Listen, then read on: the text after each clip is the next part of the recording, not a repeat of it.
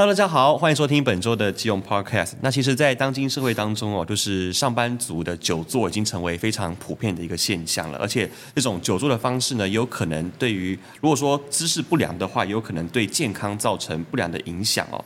那我们今天呢，特别邀请到我们非常专业的职能治疗师，也就是我们的李木健先生。各位听众，大家好，我是职能治疗师李木健。那我也是目前也是健身教练，那在基隆刚刚开了一间健身健身房，哎，是。那我们今天也想特别请教一下李先生，就是久坐对于上班族来说，他的对于他的健康而言啊，大概会有哪一些的影响呢？像久坐的话，其实我们身体少动啊，就是我们心肺的功能很容易就会变得比较差嘛。嗯，那。像我们现在常常听到的三高、代谢症候群啊，这些这些也因为久坐的关系，所以身体活动少，血压、血糖啊、血脂这些控制就会变得比较不是那么的强，呃，不是那么的稳定。嗯嗯嗯。啊，再来一个就是久坐的话，我们常维持在一个不动的姿势，或者是比如说我我们常见的久坐的情况，都是通常都是在。电脑前面啊，做一些文书的工作。那这这样子的姿势是之下，其实它会让我们身体，比如说我们在打字的时候，身体就会稍微往前倾啊，或者是我的肩膀会往前，手要抬着，抬在桌面上。我在打电脑的时候啊，我一直维持在这个姿势之下，其实我们工作通常都还蛮认真的，那可能都忘记时间了。那那这久而久之啊，这个肌肉。肌肉的张力就会产生一些变化。我常常让这个肌肉维持在缩短的姿势，那背后可能就是常常在缩伸长的姿势，那就变成一个驼背了。对。那等到我们要去做某一些运动，比如说我要拿比较高一点的东西，我身身体抬不起来了，因为我的背后的肌肉已经拉长了，而且又没有力了，所以我们就常常会出现一些腰酸背痛啊、肩颈酸痛啊、五十肩啊这些问题，就会慢慢慢慢的延伸出来。它的影响还蛮多的。嗯，可能当下看不出来它的影响是什么。我我就是靠坐在椅子上面嘛，肌肉也没有用力，就是很舒服的坐着。对对。可是这些问题慢慢慢慢就会出现。那我们有没有什么方法可以去透过一些伸展还是什么之类去改善它呢？其实伸展，对，像像我们如果说这久坐之后啊，肌肉的张力不平衡，的确是可以靠靠着一些伸展，让我们的缩短的肌肉再把它拉长一些些。嗯嗯。像在医疗系统里面的做做一些治疗啊，常常我们遇到一些肩颈酸痛啊，或者是一些关节骨肌肉一些酸痛的问题，我们会去做治疗。那除了伸展之外啊，这些治疗之外，我们这些东西可以做一些立即的缓解。可是缓解了之后，其实我们常常看到这些治疗，它缓解的时间通常还蛮短暂的。嗯，所以就会有蛮多人去一一去做复健，可能好像做了就好一些。可是不做又开始发作了，哦、所以伸展它的确是会有一些短暂的缓解。那比较根本的，除了伸展之之外，它还必须要做一些训练，让你先那些比较弱的肌肉张力不平衡的情况会被训练到。对对对，让它训练，然后可以做一些肌肉张力的平衡啊。那你可以做更好的动作控制，你身体身体维持更好的姿势，那这这个问题就可以比较。获得根本一点的解决方式。如果说我这边背没有练到，嗯、那那我是不是我在地上我做一个那种呃平板的那种核心运动，嗯、这样这样有有职业帮助吗？呃，平板的核心运动是还蛮蛮好的运动，哦、它可以你的核心如果够稳的话，你身体的姿势的运用、手脚的运用会变得更好。那除了这个之外，其实我觉得像。我们在做训练的时候，通常还是会依依每一个人身体的状况不同而去做做一些训练的计划规划啦，所以不见得每一个状况都是适合这样子的、哦、的运动。对，是是是。针对我们刚刚说这些问题，有能否提供一些就是一些呃小小的建议啊？嗯、就是我们如何去做一些改善这样子。嗯，像现在国健署啊，或者是医疗一些医疗单位，我们通常都会建议说，呃，有动总比没有动还好。对，所以我们可以增加一些活动的时间，当然会比我们久坐就好得多。对，对，那。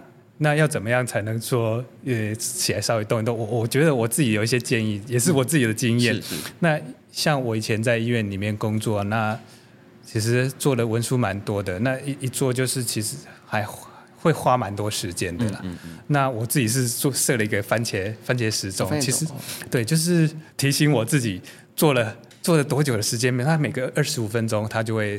响铃一次，然后给我五分钟起来活动的时间。这时候你可以起来走一走，上个厕所。那我自己可能就会做一些简单的运动，对，就是抬抬手、抬抬脚，这样蹲一蹲。那我知道我维持在这个姿势已经很久了，我应该起来动一动。那再来的话，我觉得除了有动比没有动还好之外啊，如果说呃，我们可以导入一些运动处方的概念，就像我们刚刚提到的，就是每一个人的身体状况可能会有一些不同。那比如说这个三高的情况啦，或者是诶肌少症啊，或者是现在很多泡芙人，就是我虽然身体。我的体重是不高的，是是看起来瘦瘦的，可是我的体脂肪是高的。哦，这样子哦。对，这这个叫泡芙人啊，泡芙人就是它里面都是油，对不对？没错。哦，是哦。就里面身体里面的体脂是很高的，所以脂肪很高，可是肌肉很少。虽然不胖，看起来对不胖，但是里面都是油，肌肉量又很少。所以那所以他可能需要的运动处方就会不一样。所以如果只是说我我起来动一动就好。那可能有一些问题是没有办法解决的，嗯嗯嗯嗯对对对。有哪些呃伸展的活动啊？就是它是可以偷偷的在我们这种工作时候来进行的，然后来缓解我们这种久坐的问题像我刚刚讲的啊，就是我我有时候会利用番茄时钟让我起来走一走、动一动嘛。那我们做的时候啊，像我们现在做的姿势，哎，还有我们在打电脑的姿势，手就会往前伸啊，脚就是跨在身体的前面。那通常我们比较容易缩短的肌肉就是身体前半侧的肌肉，所以这时候你可以伸伸懒腰，对，把你的前、嗯、前半部的身体前面，尤其是胸大肌，把把身体前半部的肌肉拉开来。对，对那脚的部分也是啊，就是我们常常做的腹部这边的肌肉，常常也是缩短，或者是我们屁股是拉长的。嗯嗯嗯。或这时候其实可以站起来。然后往后延伸，然后或者是你可以站起来之后啊，把脚往后踢，哎动一下你的臀部的肌肉。哦、对，往往后踢哦。对对对对对。哦。往后抬腿。嗯嗯，抬腿，所以用一下后面的肌肉。手可能要扶一下桌子，然后往后抬。对对对，这个可以，这个可以做一做。对。是是是。像我之前有个困扰，就是。嗯这个不是每一次，就是我在一年多前，嗯、大概有维持大概快两个礼拜，就是突然有种那种长短脚的感觉。对，那这是什么原因会造造成的、啊？听起，嗯，但是我过程我生长过程当中完全没有长短脚，就是突然某个时间突然就觉得，哎，脚一边长一边短。对，所以。这个应该就不是长短脚，长短脚的话，它通常不是说因为我们，哎，长短脚它是因为我们骨骼长度是不一样，像我自己就有长短脚，对对对。是是。那通常就是我们因为，呃，某一个姿势下，在比如说翘脚，对，或翘脚的话，我们两脚的。张力就会跟另外一只脚有可能会不一样，或者是脚的内侧、外侧。我翘脚的时候，我的外侧拉伸了，内侧又缩短了，所以脚在动的时候，或许会觉得怪怪的。所以它可能有一边的肌肉变紧绷了，有一边比较正常，然后就显得说两只脚在站起来的时候会有点高低差这样子。对我，我觉得应该或许是那个肌肉张力不平衡，导致我们在做动作的时候会觉得，哎，有一边会怪怪的。对，所以或许。不会是真的长短脚，如果是长短脚的话，应该之前就已经有发生了。了对对对，对骨骼的形状就已经定型了。呃呃，那如果说我们觉得有这样的感觉的话，我们要如何去把我们的脚放松，或是让它恢复这样子？通常像这样子的状况比较长，比如说我们翘脚，脚的外侧它的肌肉是松的，我们翘脚，我看看对对对，呃，翘脚，因为一只脚的话，它是，是它是在底下嘛，一只脚在在上面，那。哪边会是松的？哪边会是？如果是我们是翘右脚，右脚在上面的话，对，右右边的右边的脚，它的外侧的肌肉，比如说臀大肌，还有这呃扩张筋膜肌，它这边就会被拉长延展。哦、可是我翘脚的时候，我延展了，我没有再用力啊，这边可能就会松松的。我会希望把这边的肌肉力量再练回来。嗯、那我可以做一些，比如说我开脚，或者是我我侧侧躺的时候，侧棒式的时候，我可以试着把我的。翘脚的那只脚往外打开，嗯，往外侧边伸，然后我翘脚的时候，内侧的这边肌肉是缩短的，我试着把这边的肌肉拉开来一点点，可以做侧蹲的动作，对对，拉开旁旁边的肌肉，对对。我刚刚忽然有个大胆的想法，是因为我很喜欢很喜欢翘右脚，那我换个方式，我 换翘左脚，这样子不就平衡了吗？有可能，但是这样子肌肉其实，呃，好。假设你跟原来是翘右脚，右脚的肌肉没力了，对，那你现在只是把左边的脚也弄没力了，对，哦哦，但是两边的脚都没有力了，哦，那我们希望它的功能是应该是。均衡的发展都会变得比较好的，而不是有力。对对对对，不是把它弄得都没力，或者是我把两边的肌肉张力都弄得不平衡，然后负负得正的概念。对，这本身就不好的行为，就是说不要就是左右轮替这样子。对啊，的确翘脚不是一个严重的问题，但是你如果长时间维持这个姿势，可能会出一些问题。如果是我们是上班族的话，是那我们要如何去平衡工作还有保持我们身体活动的需求呢？其实工作，我我我讲一下我自己的例子啦。我自己其实蛮爱动的。对，我在医院里面，我我有一阵子我的办公室，我的治疗室在医院的十一楼。嗯，我我都不坐电梯的，我都是爬楼梯。所以我，好猛哦！我觉得这个就是一个十一楼哎。对对对，我我在医院里面几乎都不坐不坐电梯，除非是有人要跟我讲话，我必须要跟着他进电梯，然后上下楼。我自己一个人，我是。从来不坐电梯的。啊，对，或者是我到医院病房里面要去看看病患的时候，我也都是走路坐走走楼梯，对，所以这个其实，嗯、呃，应该随时随地都可以找得到一些方式来活动啦，或者是你你自己可以找到一些空档，我想要起来喝个水，或者是上个厕所，让你离开一下那个坐姿的坐姿的那个长长期的姿势，对。对你会去要求说，就是哎，我每天，例如说我要走八千步还是多少步这样子吗？嗯、不会的，我从来没有看那个 但我我觉得我应该要常常起来动一动。是是是对我我，因为那时候其实呃，我想每一个人他的身体状况是不一样的啦。那我我自己的话，有有时候我们没有做检查，我们不知道自己身体的状况是怎么样，所以没有那个急迫性。对。那你如果去做身身体的健康检查，比如说你的。呃，血压、血脂或者是血糖的部分有没有什么异常？如果说有一些人或许对这个部分比较担心，他看到了健检报告里面的红字会比较会害怕。对对对对，那那你就会比较重视这个东西嘛。对，像我之前在在做一些社区健康促进的演讲的时候啊，有时候大家对于这个自己身体健康的问题，不见得就会那么的关心。嗯，所以我想，如果说你可以对自己身体的状况多一点点关心。你可以可能如果说身体有出现了一些问题，或是你想把自己的身体状况再再弄得更好一些些，你应该就应该把这个呃时间花一点点，或者是我预先把把一些时间留在我自己的身体的呃功能的恢复的部分。对对对。哦。如果说一直在工作上面，那那对你可能觉得工作比较重要，嗯、那那你就会花比较多在上面。对对对，哎，那李先生，你刚才有说过，你都是你都是习惯走楼梯对去上班嘛？这样子就是爬爬到你的楼层。那下楼梯，我看下下楼梯，大家都说其实是很伤膝盖的一件事情。嗯嗯、然后下楼梯的方式，我看也有好几种版本。就是对我我我现在不知道到底哪个版本是正确，因为。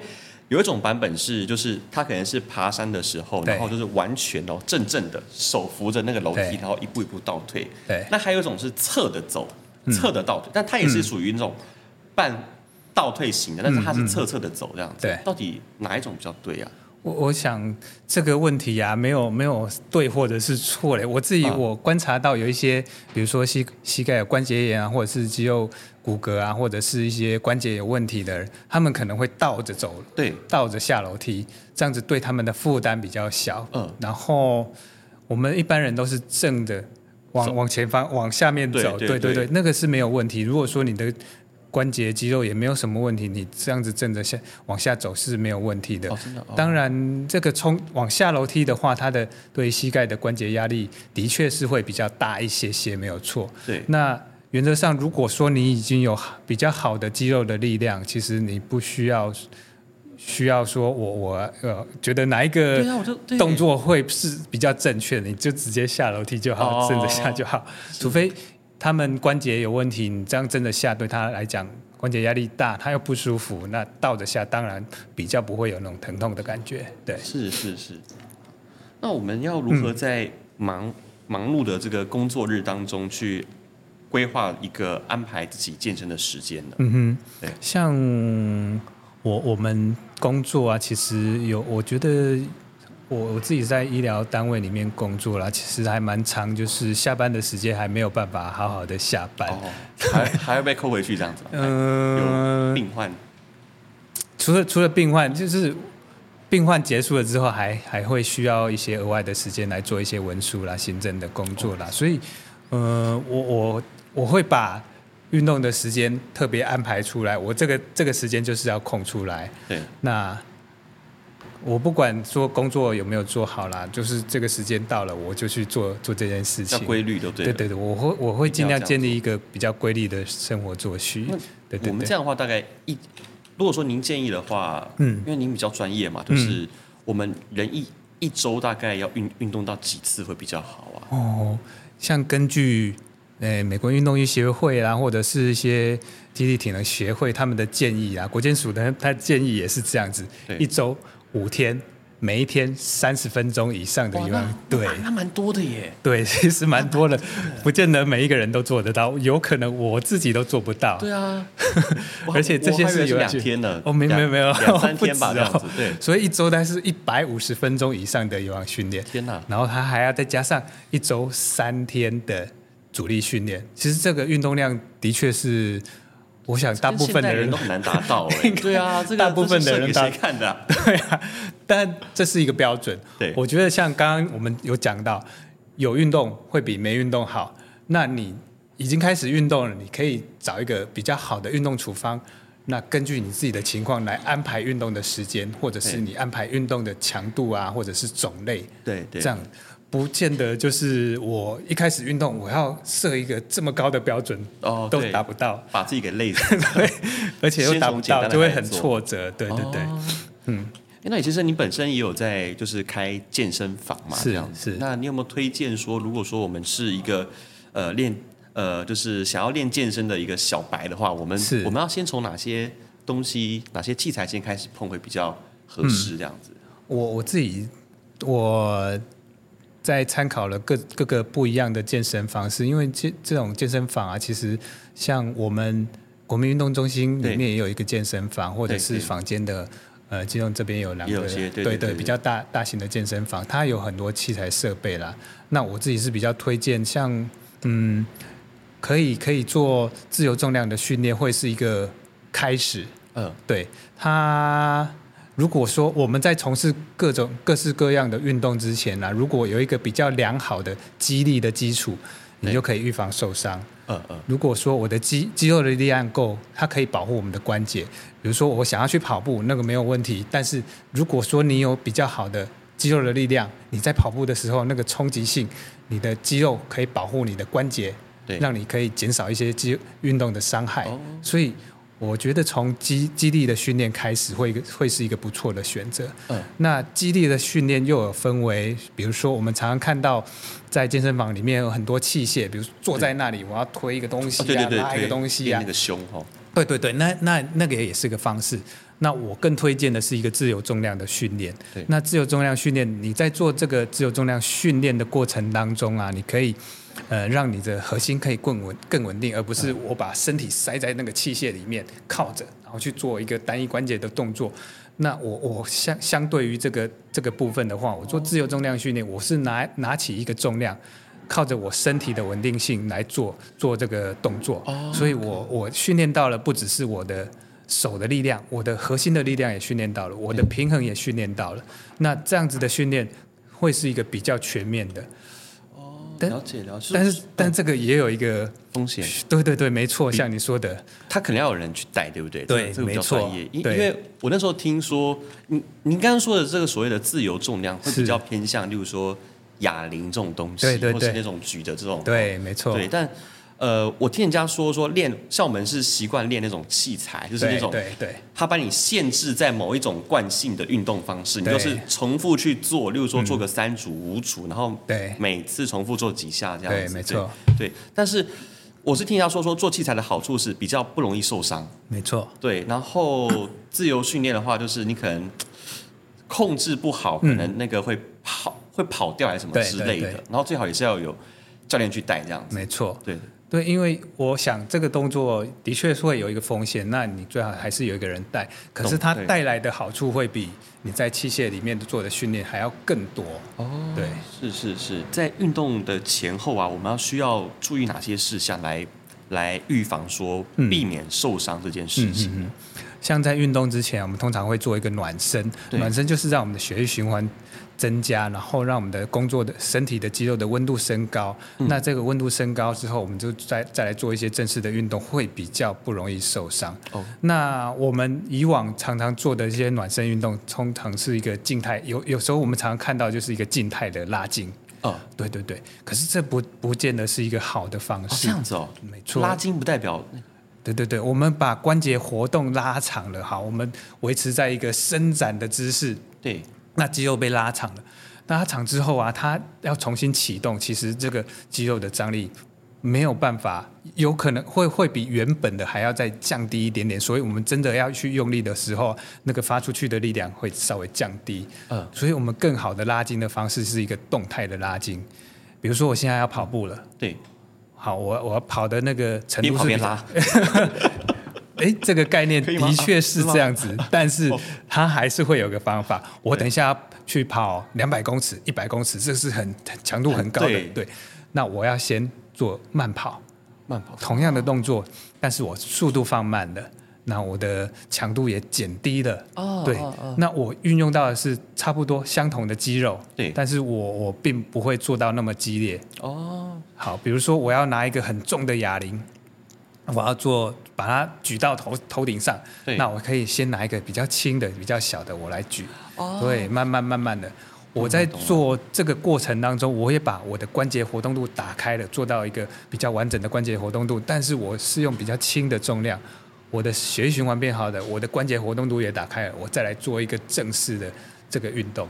我听懂了，对，没错。其实我我以前在健身房，我做的那些东西都是其实都还好，就是一我都很习惯，呃，拉一拉，然后扭扭扭扭一下那种那种关节的部分啊，然后腿腿什么弓箭步，其实倒也不用，我只要去挑选我要做的器材，然后找一个比较。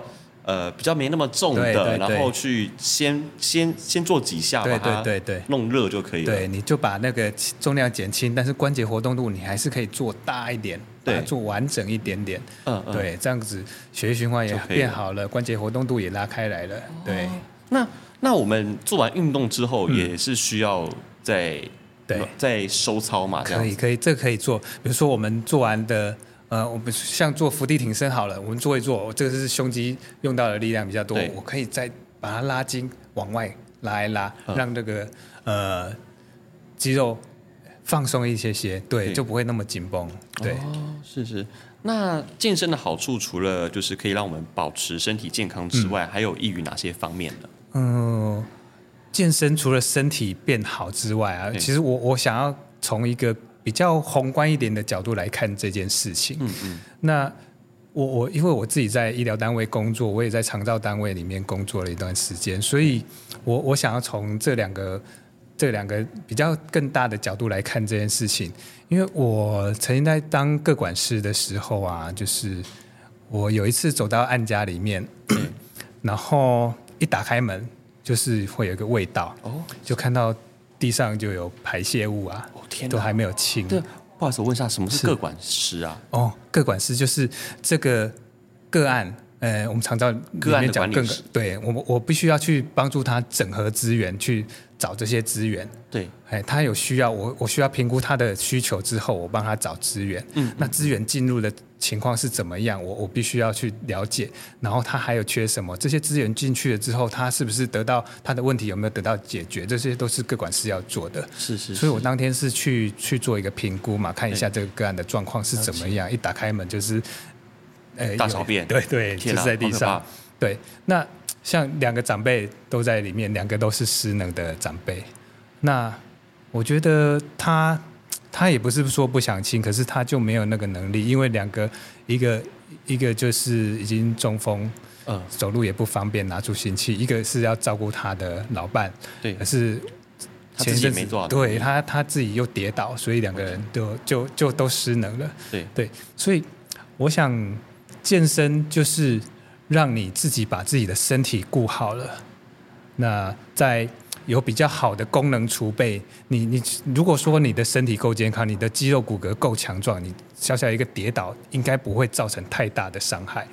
那从这个角度来看这件事情啊，我们每一个人，我想，呃，开始运动、开始训练，最好的时间点就是在十年前哦。第二好的时间点就是今天。呃呃、我们开始把我自己的身体照顾好。对，我等到我老了以后，我有比较好的身体功能储备，哦、我使用的长照会更少，我使用的医疗会更少。嗯、那我想就是，呃，在这个过程当中啊，我们除了照顾好自己之外，当我们年纪大了，有时候我们的晚辈为了要照顾照顾我们，可能也会需要花出花蛮多的心力的啦。所以我觉得。如果说我们希望我们家里面都每一个人都可以好一点点，我先从我自己照顾起。对对对，我我会希望把这件事情或者这个观念让大家可以知道，所以我才会离开医院，把这些医疗系统里面可能没有办法做到的事情，然后移到我自己在私人的单位来试着做做看。是，是，对对对。其实我觉得这个健康就像是一个存折的概念啊，就是你你你趁着你还可以的时候，你先存一点东西这样子。对对对，像我们的肌肉、骨骼、神经系统啊，肌肉跟骨骼大概从二十五岁到四十岁之间就已经是到达高峰。真的，随着年龄如果没有做任何处置的话，一定就是慢慢慢慢的往下走。四十哦。对对对，所以要维持一个比较好的骨质密度啊，就是在你。年轻的时候就把你的骨质密度养好，对，等到年纪大了，你有更多的时间或者是更多的存折，对，可以让它衰退。哦，对，但衰退还是一个必然的结果。对对对。对